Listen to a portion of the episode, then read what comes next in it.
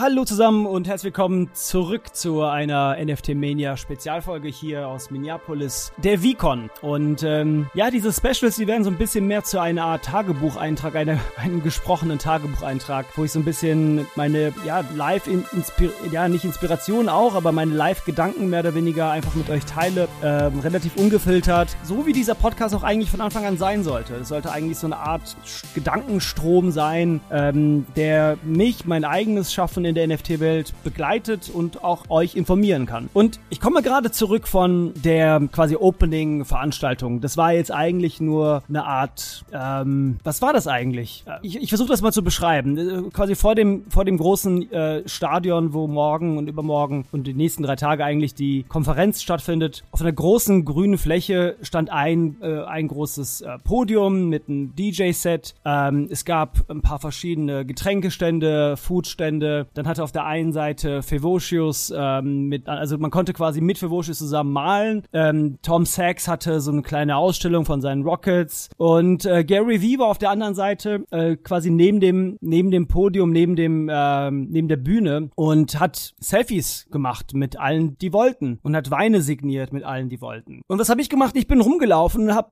ja verschiedenste Leute einfach angesprochen, mehr oder weniger. Man kommt sehr schnell ins Gespräch. Ich habe eine ich habe ein Cap an von den Invisible Friends Events. Das hilft so ein bisschen direkt, um ins Gespräch zu kommen. Leute haben halt Merch ähm, von verschiedenen ja, Projekten, in denen sie in irgendeiner Weise investiert sind. Und alle sind auch im, im Endeffekt sehr interessiert, woher man kommt, was man so hat, was man davon von, von NFTs denkt. Und mein Gedanke war aber so ein bisschen zu verstehen, wirklich nochmal im weiteren Sinne, also wirklich diesen demografischen Wurf hinzukriegen, für mich persönlich, was es überhaupt für Leute sind. Und so ein paar Fragen, die sind ganz hilfreich für mich gewesen. Frage zum Beispiel, wer ist dein Favorite äh, Artist aktuell? Ähm, bist du ein, äh, ein Gary V Maxim, äh, Maximalist? Äh, hast du, was, was, was triggert dich an NFTs? Ähm, wie, wie bist du auf NFTs gestoßen? Ähm, hast du vorher Berührung mit Kunst gehabt? Einfach so quasi random erscheinende Fragen, aber mit einer klaren Intention für mich, nämlich zu verstehen, mit welchem klar, quasi Glauben und mit welcher Intention diese Leute in NFTs stecken. Und ich muss sagen, mein allgemeines, mein allgemeiner Eindruck von heute ist nicht besonders positiv, zumindest nicht positiv im Sinne von, es deckt sich nicht mit meiner Vorstellung. Ich muss hier nicht erwähnen, dass es ein super subjektive, subjektiver Podcast ist.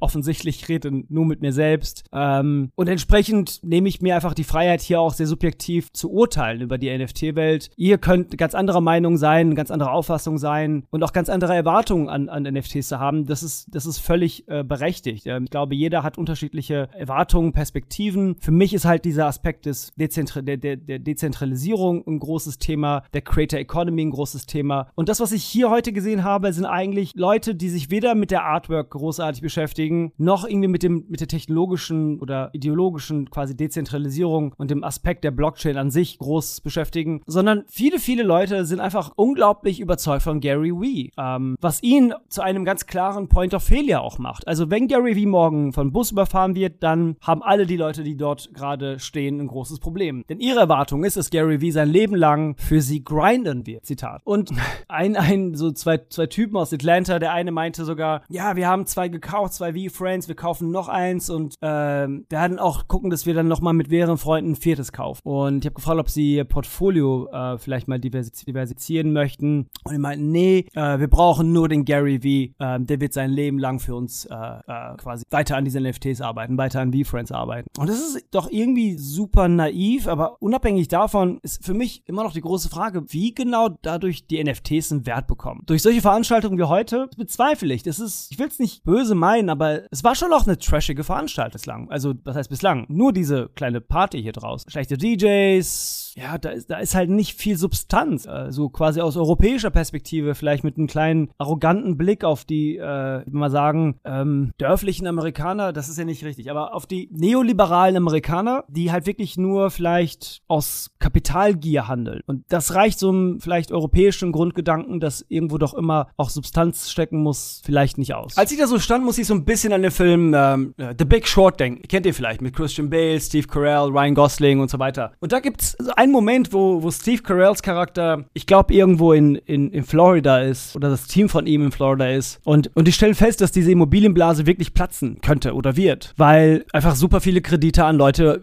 gegeben wurden, die kein Einkommen haben. Und die Crowd heute, als ich da so stand, stand, dachte ich auch kurzzeitig, oh, wow, wenn unsere NFT, wenn der gesamte NFT-Markt so aussieht wie die Leute, die hier sind, ähm, das ist schwierig. Und vielleicht sollte ich ein bisschen ehrlicher zu mir auch sein oder einfach auch prinzipiell, glaube ich, meine Erwartungen auch mal vielleicht ein bisschen hinterfragen. Denn es ist ja klar, dass NFTs jetzt nicht von der New Yorker Upper West Side gekauft wird und äh, quasi Kunsthändler und Kunstsammler jetzt auf einmal NFTs kaufen. Und eigentlich ist es ja auch schön, dass genau eben die Masse Zugang zu NFTs bekommt. Vielleicht befinden wir uns einfach noch in einer sehr, sehr frühen Phase. Und ich glaube, wenn ich das so sehe, dass so ein Bear Market gut ist für den Markt. So komisch das klingt. Weil es vielleicht auch nochmal bestimmte Gedanken anregt und ähm, nochmal einen kleinen Realitätscheck auch bietet. Man muss, ich muss mir natürlich auch nochmal ganz klar machen an der Stelle, dass die gesamte NFT-Welt nicht nur aus WeFriends äh, Maxis besteht, sondern dass wir hier nochmal innerhalb der Bubble eine weitere Bubble haben. Das sind halt wirklich Leute, die hier sind wegen Gary Vee. Und ähm, Gary Vee an sich ist ja schon immer ein spezieller Typ gewesen und entsprechend muss man seine Crowd auch irgendwie in diesem Kontext des amerikanischen, äh, des amerikanischen Traums im weitesten Sinne vielleicht verstehen. Und vielleicht ist eine Übertragung dessen auf, auf eine gesamte Demograf Demografie der NFT-Welt nicht, nicht fair und auch nicht richtig. Und ich muss natürlich auch sagen, es, ich hatte auch super viele spannende Leute hier, auch im Hotel oder auch ähm, auf den Wegen äh, in, in den Bars oder im Restaurant kennengelernt, die ja sehr clever sind, sehr kritisch sind und auch sehr spannende Visionen haben. Ich habe auch auf dem Weg vorhin den Robotos-Gründer Pablo Stanley persönlich kennengelernt. Wir haben uns irgendwie eine Viertelstunde unter unterhalten. Unter anderem, wenn ihr unsere Projekte verfolgt, die Women Hackers Club, die hatten hier eine Kollaboration